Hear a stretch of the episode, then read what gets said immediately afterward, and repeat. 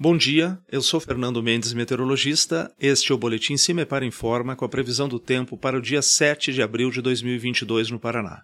Nesta quinta-feira, algumas áreas de chuva ganham força entre o norte da Argentina e Paraguai, se aproximando da faixa oeste da região sul do Brasil. No Paraná, aumenta a instabilidade a partir do oeste, com previsão de algumas chuvas a partir destas áreas.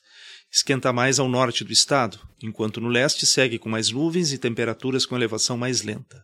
A temperatura mínima está prevista para Guarapuava com 16 graus centígrados e a máxima deve ocorrer em Maringá com 31 graus centígrados. No site do CIMEPAR, tu encontra a previsão do tempo detalhada para cada município e região nos próximos 15 dias. www.cimepar.br. CIMEPAR Tecnologia e Informações Ambientais.